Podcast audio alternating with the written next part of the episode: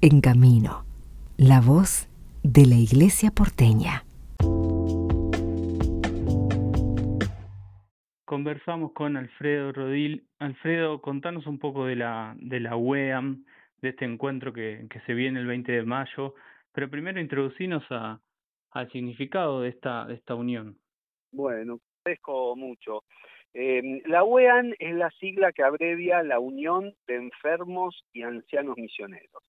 Es una obra misionera de la Iglesia Católica que está dirigida y apunta a trabajar con personas que transitan o una enfermedad o también transitan las limitaciones y las estrecheces de, propios de la vejez o de que tienen los ancianos, las ancianas, ¿no? Gente que tuvo mucho, o tiene, tiene mejor dicho, mucha fe, que han sido muy apostólicos, muy misioneros, muy misioneras, pero que ahora por, la enfermedad o la ancianidad ya no, no pueden hacer lo que hacían antes.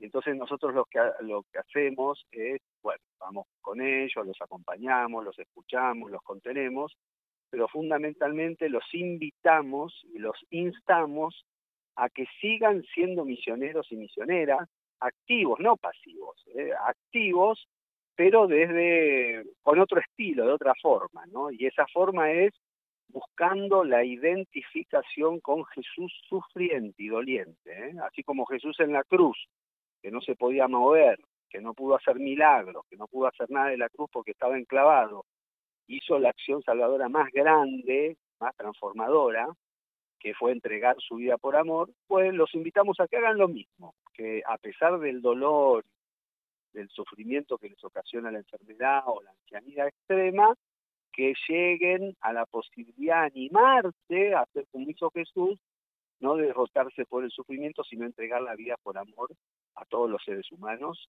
y así que llegue a los misioneros, a las misioneras que están en todos los rincones del mundo, que llegue a todos los sufrientes y a todos los seres humanos. Sí, sí, y esto es un mensaje misionero inclusive para personas que están eh, dentro de la iglesia y haciendo su acción pastoral activamente, ¿no? Este, ver un testimonio de una persona enferma o, o anciana o retirada de la vida activa pastoral que lo sigue haciendo es un llamamiento importante. Y sí, no sabes que en, en nuestro trabajo de la UEAN en realidad yo dije que está dirigido a personas que están muy enfermas o, son ancianitos, ancianitas, pero varios de nosotros que somos todavía los que podemos salir, ir hasta el geriátrico donde están, o a la clínica, o a sus casas, eh, a nosotros los denominamos animadores o animadoras, somos los que vamos, ¿no? Pero propiamente los misioneros son los que entregan su vida por amor.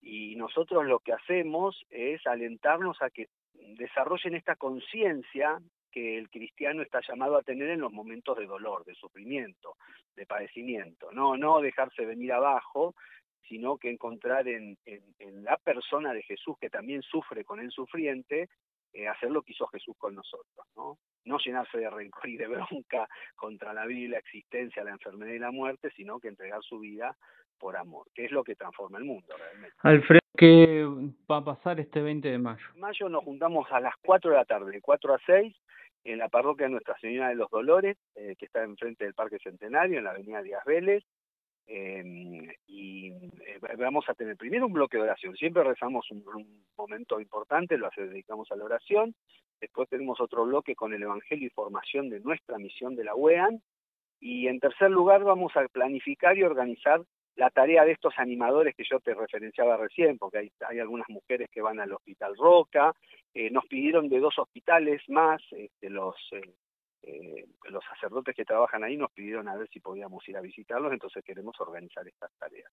Y Dios mediante, la otra también que tenemos que organizar es, nos pidió un pueblo de Río Cuarto, de Córdoba, Alejo Ledesma, el sacerdote, nos pidió que vayamos a llevar la misión de la UEA. Ya lo hicimos el año pasado, en julio, y una semana de este julio, Dios mediante, vamos a, volver. Entonces estamos organizando todas estas actividades.